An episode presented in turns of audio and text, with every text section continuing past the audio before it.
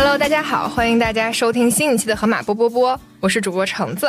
在我们刚刚发布的二零二三年核区房报告里，我们有提到一个新的趋势，是二零二三年烟火气开始复燃了，大家开始重新理解生活的附近性，开始走入超市和菜场，花钱买线下演出的票，节假日期间也会去到处旅游。所以今天我们请到了来自不开玩笑的两位脱口秀演员马军和阿成，来和大家分享他们眼里的二二零二三年。首先，我们就有请马军和阿成来和大家打个招呼吧。呃，大家好，我是马军，是个脱口秀演员啊。嗯，大家好，我是阿成。那个和马关系很密切，我以前是阿里的，走了还没半年。然后阿成是河马代言人，他是河马是两千零两千八百三十多个代言人之一，是吧？对，拥有一一片红薯地。嗯，河马的地主。呃对，河马地主，那个红薯烂了一半了已经。就是那红薯地刨出来就真的寄给你，它可以让我们自己去领，然后你可以自己刨，但是你自己刨你得自己带回去，那一得有得有四十多斤。我说我我跑到嘉定去，然后领四十多斤红薯，再坐地铁回来太狼狈了，啊，他给我寄过来了，花了点快递费什么的，但是没吃完，那真是吃不完。说不定后面还有别的一些菜地可以凑齐一桌儿。嗯，那今年就是感觉大家都在买一些线下演出的票，阿成作为这个忠实的演唱会乐迷，今年肯定开心死了。然后。对，然后随着这个所有的艺术形式都回来了，这个票就不好卖了，对吧？你想，大家可以去看五月天了，谁还看刘仁成呢？对对对，对 对吧？这就是这个道理吧？大家可以看周杰伦了，谁还看马军呢？这对这是这个道理。就以前我们去，比如说今天去沈阳演出啊，我们可能竞争对手是同行。对那今年我们去沈阳演出，同期的对手就是五月天跟薛之谦。对，那也也有，而且今年刚刚开始回来的时候呢，演唱会价格巨贵。嗯就今年上半年的时候，刚开始都是巨贵，大家要溢价很多，要看 TFBOYS，甚至要花十 六位数上十万的价格，然后看场什么周杰伦、五月天要花上万的价格。对于很多年轻人追星族来说，呃可能一万块钱买张票，他半年的娱乐经费就没了。对，那他就会压缩我们脱口秀的支出。嗯，所以这就是今年你说作为脱口秀演员感受如何？就竞争压力大了。对而且这来自全都是那些我们根本打不赢的艺术形式，包括好电影也回来了，对，好电影也多了，大家都是一个多小时的娱乐形式，那电影比脱口秀还便宜呢。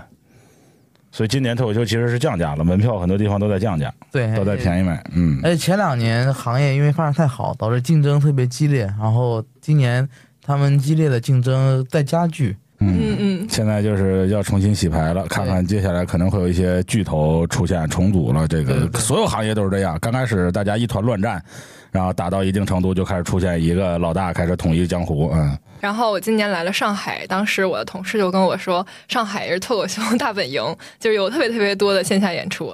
然后我就来了之后，第一周就去看了一场线下的演出，嗯然后现在线下大本营得是杭州吧？怎么变成杭州了？严格来说还是上海。严格来说还是上海。嗯嗯好演员还是都在上海。嗯嗯。我昨天还在 B 站上看了您二位线下演出的视频，怎么还没删呢？谁传的是吧？这一共没几分钟段子，你这给我弄网上去，我们怎么办？嗯，我自己传的，自己传的。去年传了一段，嗯，就就过去两年只发了一个视频。现在现在有几个亿阅读啊？没有没有没有，我那个当时哎，B 站那些视频最早还是有些人看的，后来后来没人看是什么呢？因为我最早有人看是因为那时候富航帮我转，啊，后来富航不做 B 站了，我也懒得做了，对，然后就弄不下去。关键是抖音没有转发这个功能。对对对对对，嗯，所以你们现在在做什么平台？现在除了演出就是播客，而且你像短视频自媒体，基本上现在已经完全进入到工业化时代了，就是专业的 MCN 在给你打造，比如说从阿成或者我身上挖掘出一点，就玩命的打这一点，然后请几个编剧在后边给你写，你就每天拍，然后人家有专门的流量运营的团队。有专门的广告投放的团队在给你弄，所以基本上大家看到现在能杀出来的短视频的那些好的博主，基本上都是专业人士了，很少有那种就是素人自己玩一玩然后就火了的了。对，而且很多朋友可能不知道，就是短视频传统的短视频来说，最不挣钱的领域就是搞笑。对，对，因为搞笑幽默是没有变现渠道的，对，只有接广告。但是你接广告呢，又容易惹观众骂，就是尤其是我们尤尤其容易惹观众骂，因为你在你在搞笑呢，突然插个广告，他们就会骂你，呃，感觉打断他们兴致一样，然后觉得你不真诚啊，你又掐到钱了什么的。反正就是做搞笑自媒体博博主是一个吃力不讨好的事。对，而且就是但凡对自己品牌调性有点要求的品牌，也不会找一些喜剧演员，然后嘴上没把门的这帮人给他做代言。对对，像作为品牌方，我现在挺瑟对，所以对，所以像 所以像河马这种胆量还是挺值得鼓励的，我觉得。对，因为就是河马平常也是比较无厘头的，喜欢搞一些好玩的事情。对，啊，说到这个，我突然想起来，今天给你们带了我们今年出的一个香氛蜡烛，你们可以闻闻看。嗯这榴莲味儿的香氛蜡烛一看，就能看出来了。对，我哎呦我操！点燃之后，他们说就是在榴莲的基础上会有一点点香味。在榴莲的基础上会有一点点香味，这点香味能把这榴莲遮住不？关键是我以为是一点点榴莲的味道的基础。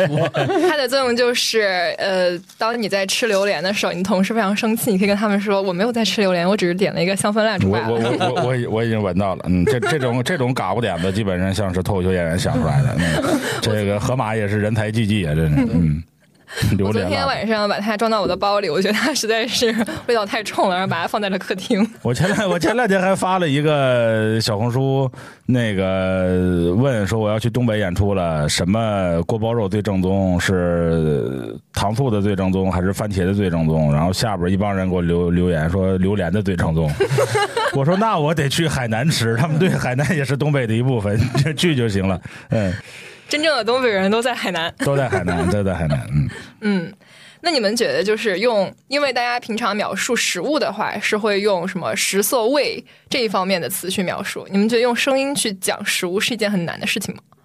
声音去讲食物啊。嗯，我们一般形容杭州荒漠的时候会 会会会用会用道子会用段子的方式去去形容这个地方不好吃，或者咱们一般形容一个东西好吃，是不是就看就看肺活量，说一个东西巨好吃，对那就是好吃；如果一个地方巨好吃，那就是特别好吃。对，好像感觉用声音形容食物还挺难的。其实早年台湾地区的电视台有很多他们叫行脚类的节目，就是像现在这种探店式的那种节目，他们的形容词更匮乏。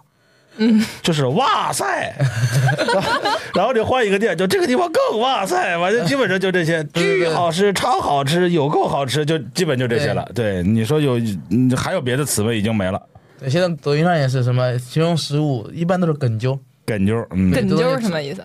就是有嚼劲儿口感比较比较韧。对，然后要不就是什么先掉眉毛，先掉眉毛了。对，对基本上就这些，嗯，但我但我觉得昨天看了这个提纲的时候，我在想，其实也能做，没准未来会有一个专门形容食物的播客。呃。现在，比如说咱们这个行业里面，脱口秀演员有很多是很多地方的电台、电视台的主持人，然后他们业余时间搞这个。然后深圳有就有专门搞这种探店类的电视台的主持人。我问他，我说你你是怎么竞争到这个行业的？他说我外形也不是特别突出，我的声音条件也不是特别突出。我说那为什么领导就让你去探店呢？他说我话少，我就吃，所以你用最好的方式，你就不要形容这个东西好吃，你就在那吃，你就怼着脸吃，你就在镜头前你就吃，可劲儿吃，大家大家都想来了，吃完了就说挺好，你你对吧？你当着他的面儿你吃三碗饭，然后你就不用说话了。那 本质上是一个吃播。对，本质上是个吃播，嗯。对，现在抖音上有。那种博主每天分享自己的喝水日常，就喝水，啊，你们不知道吗？有喝水博主，就是因为很多女孩子嘛，她们会喝各种各样的水，比如说电解质水，啊泡个薏米水，泡泡个什么茶水什么的，然啊，后就是那个视频里面那种就是她喝这三个水，嗯，那他不吃饭吗？没有，他就是有有的人是专门一个喝水一个号，吃饭一个号，就细分到这种程度了。就是那个号啊，我见过有的人是吃播一个号，减肥一个号，他白天是吃播，晚上是减肥博主，你知道吗？所以他可以 保持身材不走形，白天使劲吃，晚上另外一个号就开始锻炼，对，抖音上有一个有一个博主，他们三个男的，他们有个号叫吃不饱三战士？还有一个号叫叫三练不完三战士，一边吃一边练，一边吃一边练。但是有的时候有一些采购，他们就有很丰富的词汇。比如说我们烘焙的那那一期，嗯然后那个嘉宾他就很会讲，他说：“哎，这个面包吃起来就是外壳很酥脆，内心非常湿软。嗯然后很多听众可能在半夜听的时候，就默默打开了盒马 APP，然后开始下单。这太缺德了！这半夜听这个，不那非常实在。要换我，我也想买一单。如果是《舌尖上的中国》那个文案对，过来来写是吧？也能做，包括一缸精彩的红油是川菜的全部精髓，是吧？就就搞这些东西。因为你像咱们，我像我小时候，我记得那时候我看课文就特别喜欢看里面有吃的那种文章，我特别爱看。我一般一考试，我都先不看前面，因为有个看卷时间嘛。啊，你就先看阅读不。看题，我就看阅读，嗯我会先看一遍，看我感不感兴趣。如果有基本上基本上只要带吃，我就感兴趣。所以当时很多文章，像前面提到的之前提过什么梁实秋他们，梁实秋那对，他们只要提到我就很开心。你说如果有那个文笔、那个文案，你去做声音的播客什么的，我觉得肯定也会吸引很多人的注意力。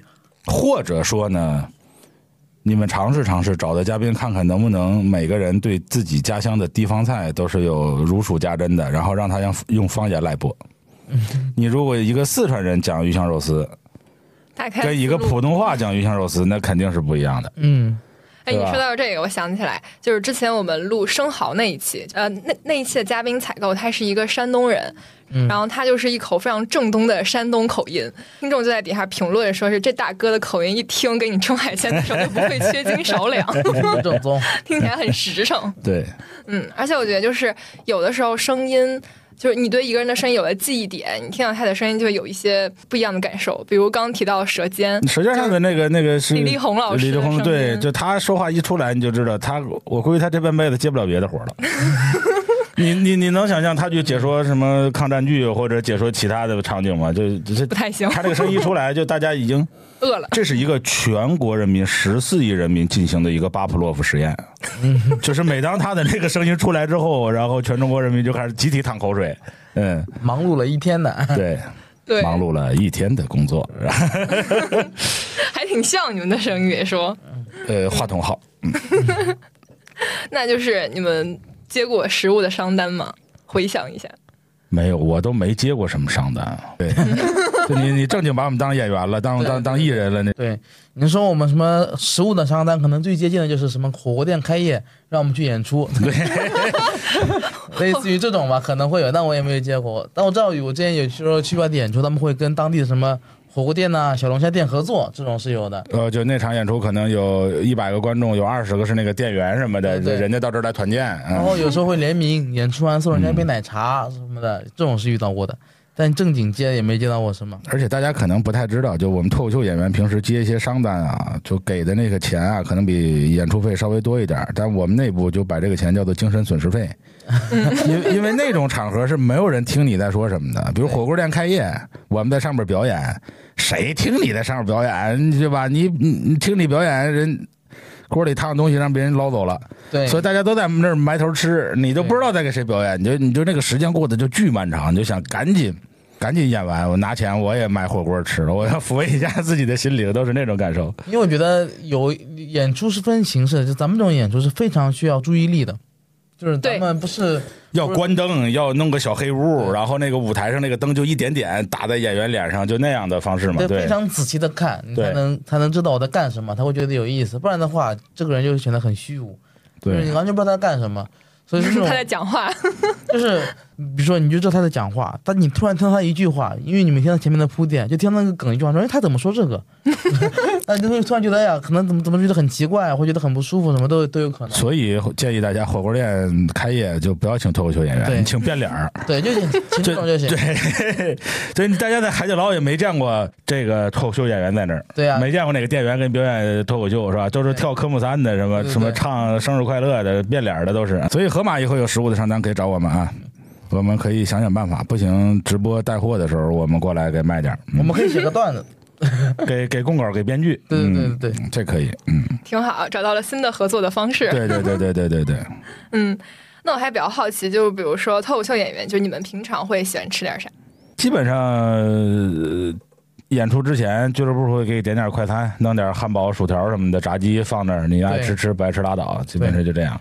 因为我演出前像我就不吃的，我是演出前吃东西，说话会很难受，就是起码两个小时之内是绝对不吃的。而且有时候你，比如我们演专场的话，你要讲很久，有时候你吃太饱的话，血糖太高会会困，就是会会分散你的注意力。饿着讲会舒服很多，所以我一般都是饿着讲的。这个行业里面有这个说法，饱吹饿唱。就你如果是个唢呐匠，你就得吃饱了上去，要不你没劲儿。你如果是个歌手，或者是你是个语言工作者，基本上就饿着好一点。所以演出完了吃，这个是比较多。的。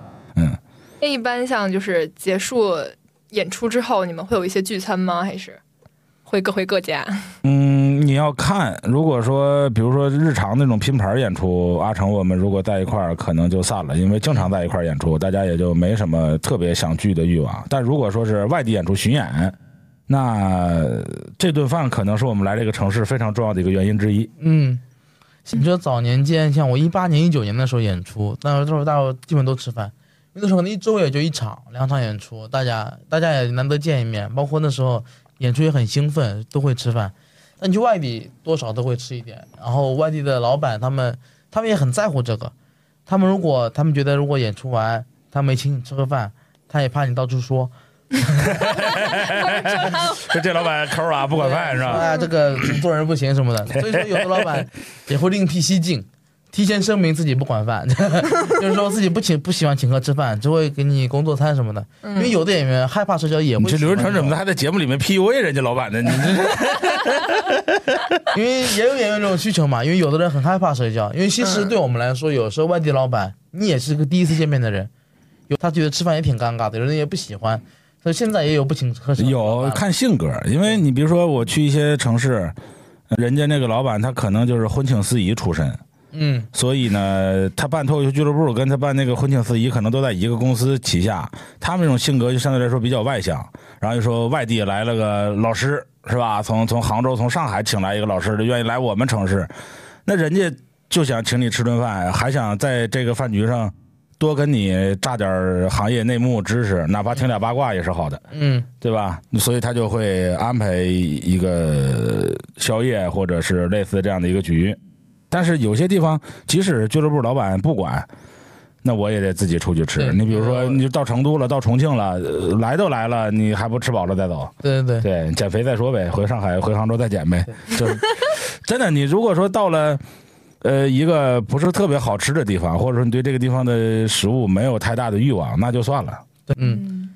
据我所知，早年间有的俱乐部老板会把演出之后请客吃饭算到演出成本里面，这得吃多少啊，还能把这个算进去？他就得算，因为早年间那个演出办的就比较紧吧，紧巴嘛，拮据嘛，他就会也会把这个算进去。呃，是的，因为有的演出可能你你比如说很简单，比如说乌鲁木齐请我们去演出，那家俱乐部的老板呢是非常大方的一个人，他每次都会跟我们说。你们的来往机票加在这边的住宿加带你们玩带你们吃，呃，这个钱是比演出费要多的。嗯，就是可能演出费给了你几千块钱，然后你你连吃带住带玩带机票也几千块钱，对，所以你可能就他们那边演出频次就低，一周过去演一场，你又不可能我礼拜六去演完再飞回来，这就不值当，你可能在那儿得多待两天，人家可能还还要开这个车拉你到什么天山脚下什么无人区牧区逛一逛，所以这个全都是成本啊，对，嗯，嗯，我还蛮好奇，就比如刚刚你们提到在火锅店开业的时候演出，那他们会管饭吗？哦，一般这种不管，不管，对，包括包括什么，我之前去那种呃年会晚宴，你去表演也不管。对，刘哲有一个经典的段子，就是你 哦，对对对，就是我之前有有一次去一次晚宴表演，在杭州，然后他有那个节目表 round down 嘛，呃我前面是刘仁成脱口秀表演，后面那个备注是上热菜，就刘仁成跟牛排一块儿上，哎，对，关键是上别热菜就算了，他上牛排，上牛排配刀叉，他也就刚就是上牛排的时候才配刀叉，他之前不配，导致我一边演一边叮叮当叮叮当的，完全演不了，就完全演不了，然后就特别特别吵，特别特别吵。因为那些比如说火锅店开业，他最后找到脱口秀演员，我们中间可能可可能会隔着八个人，脱那个火锅店老板也不认识我们，他们可能就发个朋友圈，万能的朋友圈，我明天火锅店开业，缺俩脱口秀演员，然后有人就截图。然后就问谁认识脱口秀演员，然后最后等到可能找到我们这儿的时候，可能中间已经隔了七八个人了，对对，他就最后给你拉个群，就你俩就去，就是演完就回，还还有关键原因在于，一般演完那种东西啊，我们心情都不太好，会对对对对对对，不想在你那儿待会。快速的逃离。你不要说不想吃饭了，都不想活，对，你那个你刚丢完人，你们在他们面前吃饭也也也不太好。所以要学。艺多不压身，要学个变脸儿。我前两天在北京参加一个节目，认识了一个呃也是个小演员相声演员，自学的变脸儿。他而且他说我没有很多钱，不能请师傅画脸，所以我只有四张脸，所以我只能变变四回。他就是无所谓。我变完脸的衣服一脱，我就 我一换，我就穿着便装在这吃，谁也不认识我。咱们就不行。我还问他，我说你一个天津人，你给人家表演变脸，人家那个四川的、重庆的、当地的那些人认你吗？他说没事儿，在那变脸的也都是外地人。行业内部乘二，变脸的其实都不是四川人，所以四川人在讲相声吗。也也有可有能，可能，因为四川在煮火锅在后台。嗯那阿成，你有没有那种，就是比如说每个某个城市请你去，甚至你可以少要点钱，你都想去那种，就为了那顿吃你想去的？没有，没有，其实没其实没有太多。我其实只，但是对于西部去的很少，不管是西北、呃，西北、西南，西南都是偏少。嗯嗯西南的话就只去过四川跟重庆，在贵贵州、云南什么那些啊云。南也去过一回，就是但是总体跟东部比偏少。而且我也是那种，因为有时候我们去外地演出，你比如说你去去南京也好，你去去广呃去长沙、去武汉，你不一定能吃到当地的特色美食，因为那个老板不一定是当地的人，啊，对，有你很有可能是东北人。对对，因为我们这行的东北老板比例特别高，东北老板高，山东老板高。对，就是你去，我这次去南京也是，他也是东北老板，所以有时候他们也不一定吃得惯当地的东西，他可能带你去吃个火锅、吃个烧烤什么的，所以有时候一些当地的特色美食反而得自己去找你。得自己去找。嗯但我会找一些会刷抖音呀、小红书啊、大众点评都会综合看一看，找一些偏本地特色的东西，不一定，但有时候也不一定能找到好吃的，但都会想试一试。我想尝尝本地的菜，嗯反正我们这一行，尤其是阿成，我俩可能就是出去的机会多。嗯，对，一一个月怎么也得有两周的时间在外头，至少。对对，所以可能就全国各地跑的地方比较多。所以接下来你可能以多接一点西边的演出，因为我在我看来，不管是西北还是西南，好吃的比东北多。对，都对，确实比我其实我还挺想去西边试试一试。你去兰州吃牛肉，去银川吃羊肉，去西安吃羊肉泡馍，去去西安吃泡馍。嗯，嗯，西安人去过的，就是西安你不是爱吃小炒吗？对我爱吃小炒泡馍。我觉得，我觉得，我觉得其实羊肉泡馍对于大众来说就是没那么好接受吧，因为它太淡了淡淡了，嗯对。放辣椒嘛，就是。但是其实很多人又不知道，很多人你说外地人，你说万一是个不吃辣的，去那一吃，说这玩意儿没味儿，对吧？我觉得小炒相对来说就适口很多。但是去西安呢，我给大家一个小攻略：最后吃泡馍。你要是第一顿就吃泡馍，你后边东西吃不下了，就那一碗就给你填住了。对你你我可以，我那次去 我那次去西安吃泡馍，我对象他吃不完，我还我吃了一碗半。那你确实对吧那可以我我因为我挺我挺爱吃小炒泡馍的，我说实话，我在长上海也吃。因为西安有一个短视频的号，就是探店，就是吃西安本地的泡馍啊、水盆羊肉，一个西安本地小伙儿。那小伙儿做了一年那个号，我每期都看，肉眼可见他胖了。胖特别多，对，肉眼可见这小伙儿胖了，就而且但是确实去西安，我那次去了三四天都没吃到这样的东西，确实容易吃顶着。我记得有一次中午吃吃了个什么，就他们本地的呃主食肉点了两个油馍，特别大特别大，然后吃点油馍加点咸菜，然后吃俩菜，一天都没吃不下东西了，太顶了，全是碳水。阿成喜欢去西安，阿成一年得去三四回西安。对我我西安都去过好几回了，河马是会在每个城市有一些限定的东西，是吧？对，我上次去西安演出的时候，我忘了是什么，但是我看到那个广告了，说这个东西只有西安的河马有，嗯，啊，是个什么东西来着？是个腊肠还是个什么东西？腊汁肉夹馍腊汁肉真好像是那个。嗯，然后你像杭州，每次就是青团、青团可能江浙沪江浙沪地区都有。对，北京有豆汁儿，北京，哎呀天，这个东西出了北京确实没有门店在卖了。嗯，所以你们今年就是在出差或者旅行的途中，都有遇到过什么，就是让让你们觉得很惊艳或者是很离奇的食物，就你一下能想起来的。吃的基本上都吃了，这没吃的基本上就是吃不下去的，比如说，比如说毛蛋那些东西，我就知道，但是我肯定是吃不下去的。嗯，嗯，我反正我其实我现在对于，反正我发现我这个人特别爱吃早点，我平时完全不吃早点。那就到外地愿意吃早点对，因为我觉得 只在外地吃早点，我特别喜欢吃南宁的老友粉。啊，南宁、广西对，我觉得那个老友粉真的是特别好吃，所以说我去会天天吃，就基本上得吃好几碗那种。然后有时候去，我我记得我去青岛吃的烤肉特别好吃，就是烤串儿，啊，可能是我吃过最好吃的烤串儿，确实是很不错的。那你要爱吃早点，你有机会去趟天津。哦，对，我一直想去天津来着，这就是没机会。对，就那个天津那边，因为本土相声事业过于 过于强大，对导致脱口秀生长极其缓慢。对，哎天津脱口秀一直比较艰难，因为他们那边相声太听相声了，已经有那个传统在了，所以他们就比所以说一直没有机会去。我真的很想去尝尝天津，因为都说天津好吃，我特别想尝尝天津的一些清真菜馆。清真菜馆，对对对，就又。便宜又又好吃。对嗯，你应该会很喜欢，包括早点，那你就是早上吃完。中午就吃不了了，晚上就吃大 餐，就只能这样了。对，对，在北方都是一天管够。对对，对，对，对。嗯，所以对我们来说，演出到外地吃基本上是唯一的念头了。嗯，今年就是小宇宙他们也跟我们分享了一些关于美食节目的数据嘛，他们就提到说，今年其实，嗯。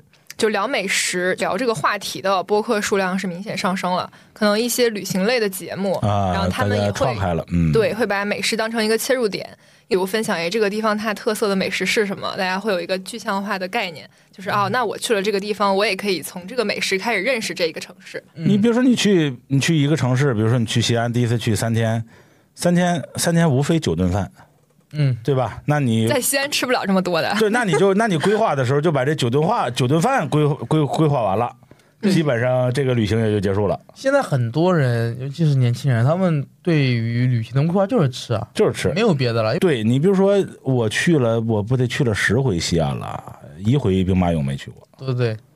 这你想不起来，说我一定要去，不去就很远，主要是。对就他们其实就是现在很多年轻人，他们出行的规划就是吃，我就想去长沙吃一吃他们的那个笨萝卜，而且他们吃还不是那种大餐，说我到北京一定要吃什么全聚德什么，也不一定，就是就是吃小吃。对，我觉得今年的整个的旅行文化就是吃小吃。你说去长沙、去南昌，你就发现他们都不推荐什么什么店，都是说哪家店的藕片，这家店的拌粉，这家店的白糖糕，大家都是针对小吃去的。其实我也是这样子的，因为其实大餐反而越吃越单调。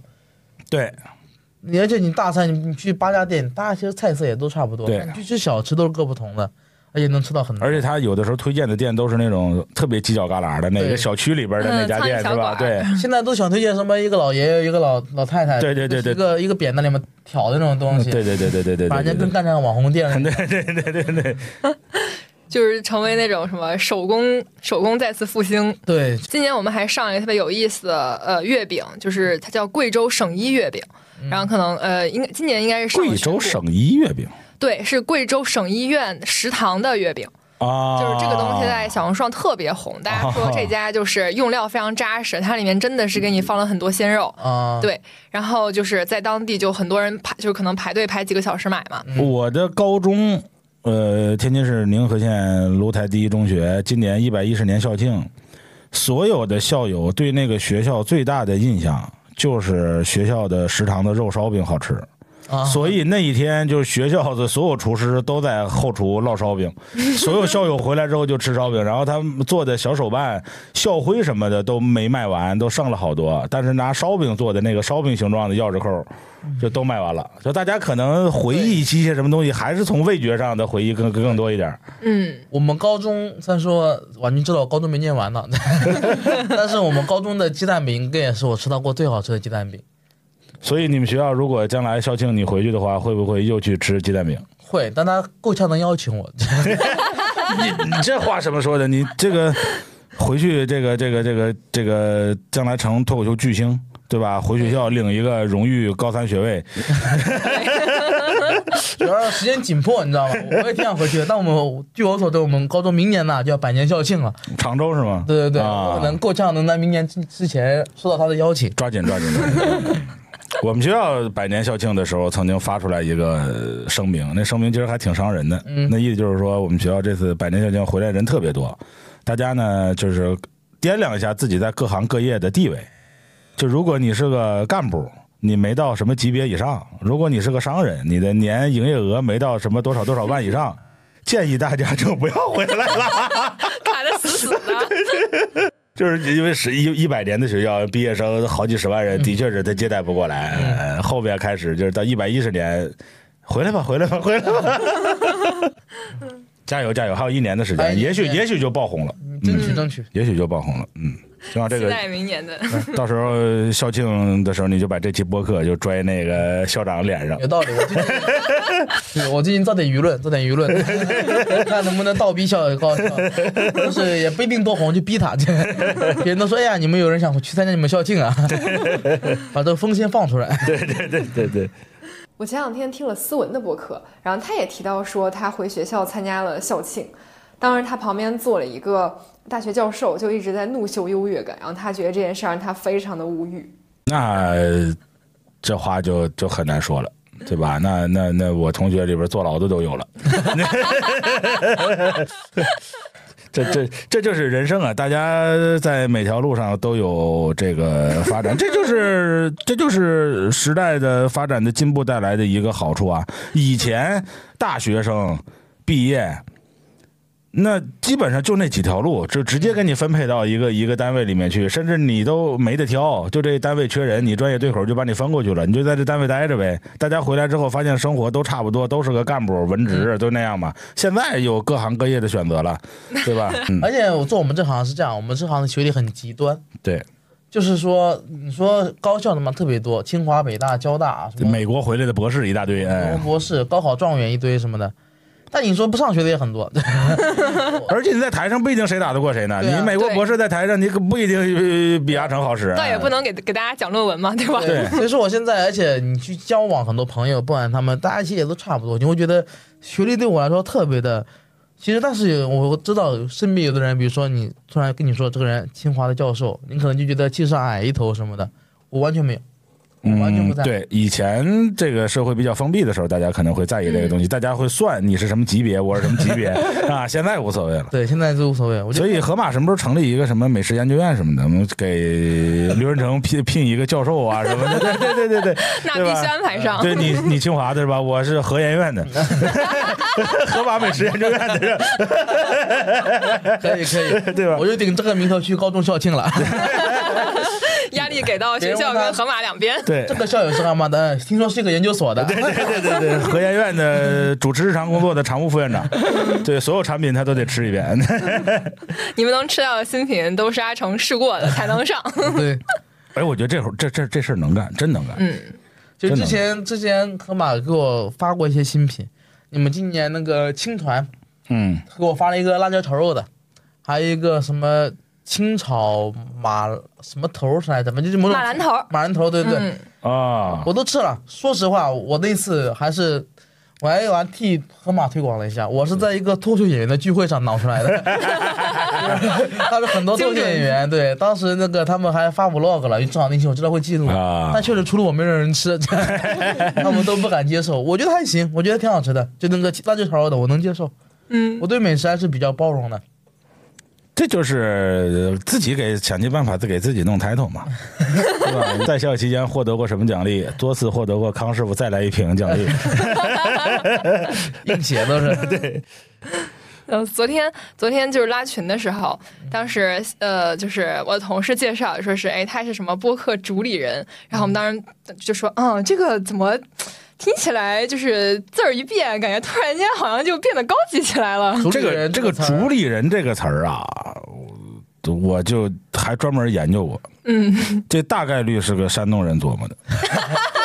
就是他主理人一般都是民间机构，但是他要感觉自己是个有个编制，对吧？主理人，而且这个词儿的广泛运用、广泛使用，就是一个从一个文化程度不太高的行业开始的，就是嘻哈。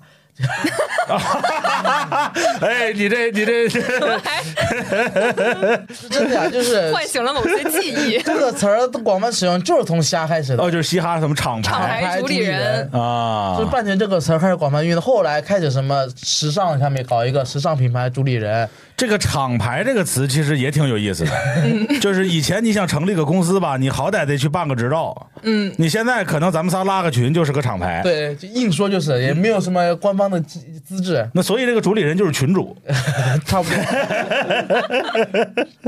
找队长，对不对？还得是山东人啊。可以可以可以可以，那就是我们聊回吃的这个话题，嗯就是二位今年在河马有吃到什么嗯你觉得特别好吃的东西吗？呃，我基本上就是时令的什么东西来就吃，因为河马离我家非常近。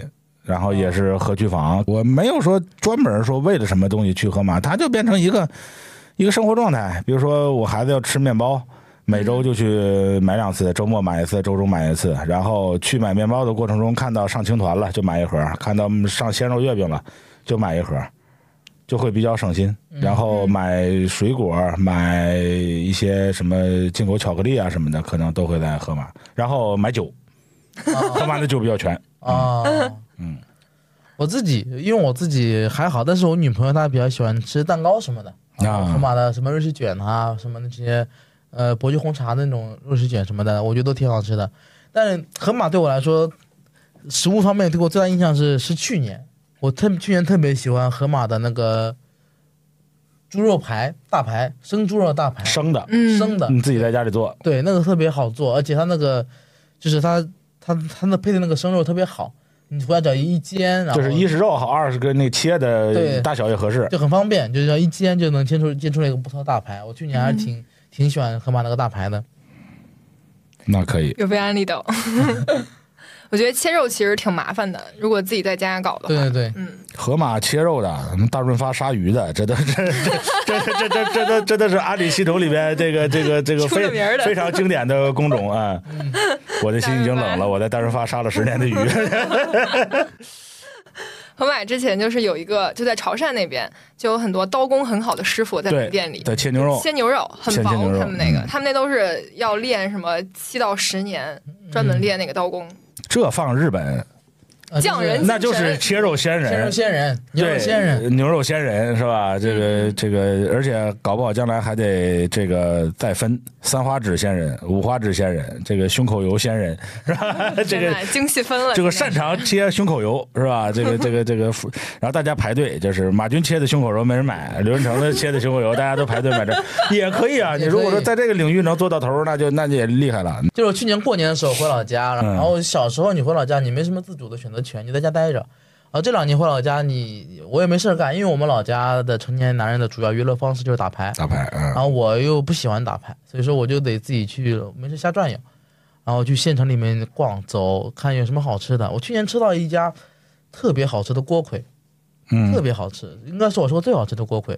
但锅盔并不是我们那边的特色，我就觉得，哎，我刚当时我就心里给自己定的目标就是二零二三年学会做锅盔，啊，没有学会，到现在和面都不会，根本找不到时间。但我就你也不一定有那个炉子，啊，那炉子是对，那炉是最大的阻碍，对最大最大的阻碍。但我确实觉得很了不起，你在一个很小的地方做一个很很好吃的东西，而且我们那，而且他做的很好，就是我当时跟他聊天嘛，因为我们那是个就是县城，基本上平时是空的，嗯，都在外边打工啊外来务工的那种，全是外来务工的，所以我们过年所有我们县城的东西都要涨价，基本啊，上就把原来价格全部贴上，人回来了嘛？对嗯，贴个双倍儿，只有他不涨价。我说我问他为什么不涨价，他说哎呀，我这都是老顾客。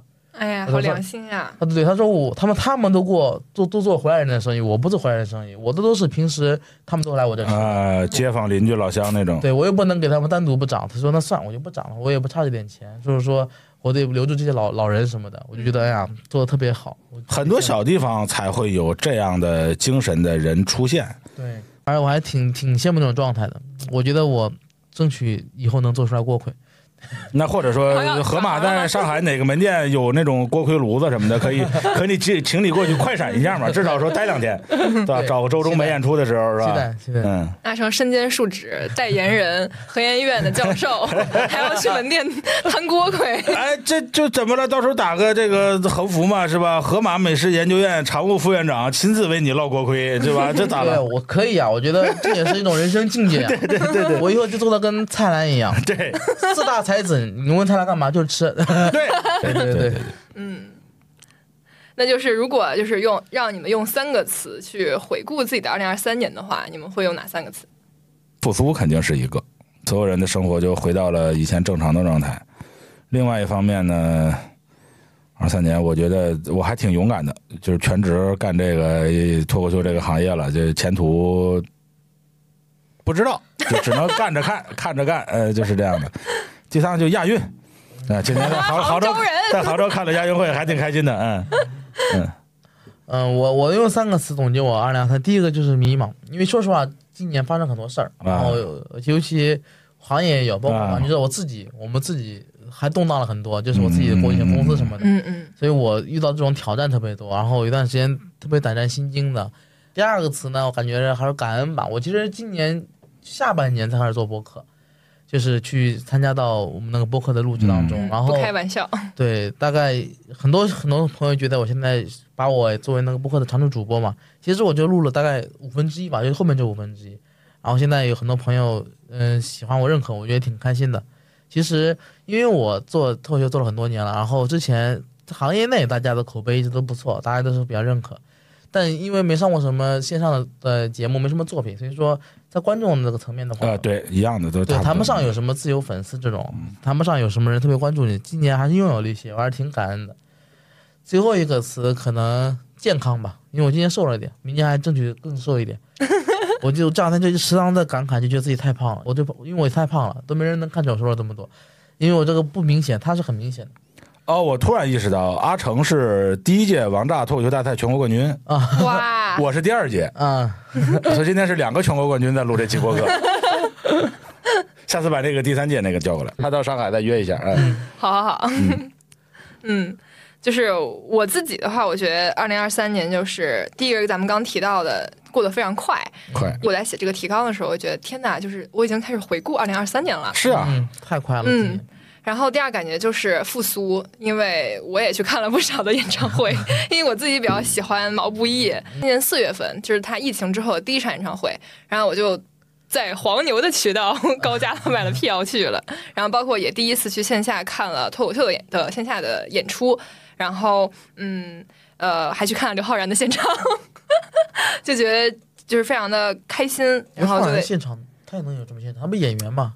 线下的一些见面会路演是吧？路演对对对，是路演嗯，就是时间其实没有太久，嗯，但是就是第一次看到了真人，会觉得嗯，好像跟世界的连接感又多了一点。包括今天跟两位脱口秀演员坐在一起录节目，我觉得这也是适合跟刘昊然拿在一块儿说。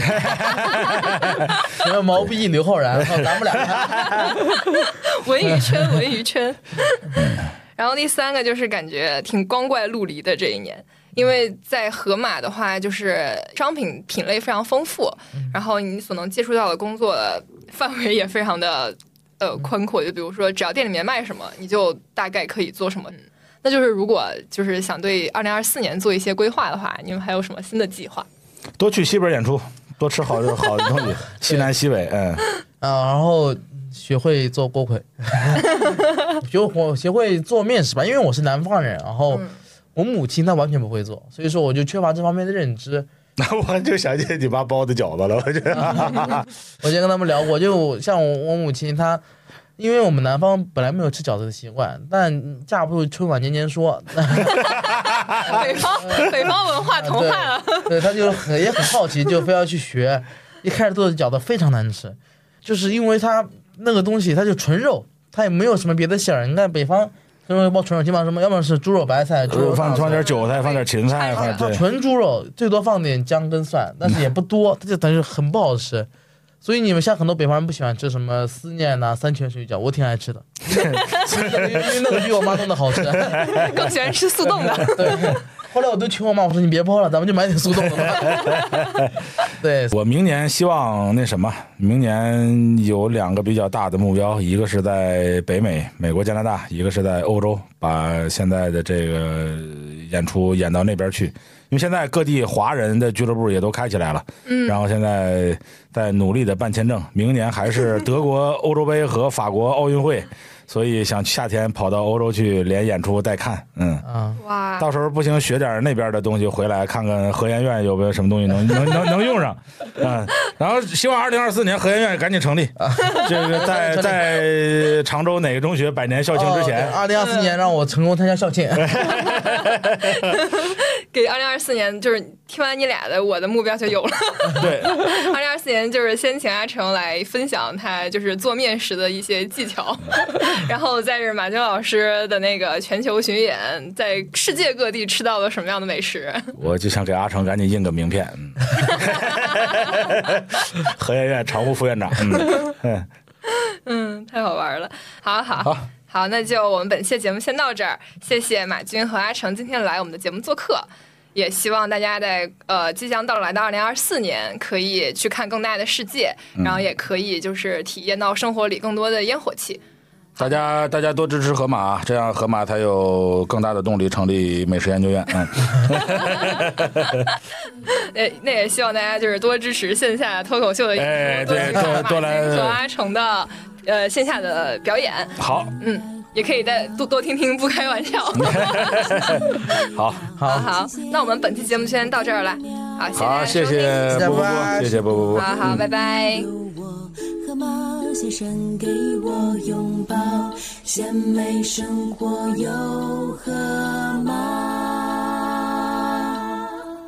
嘟嘟嘟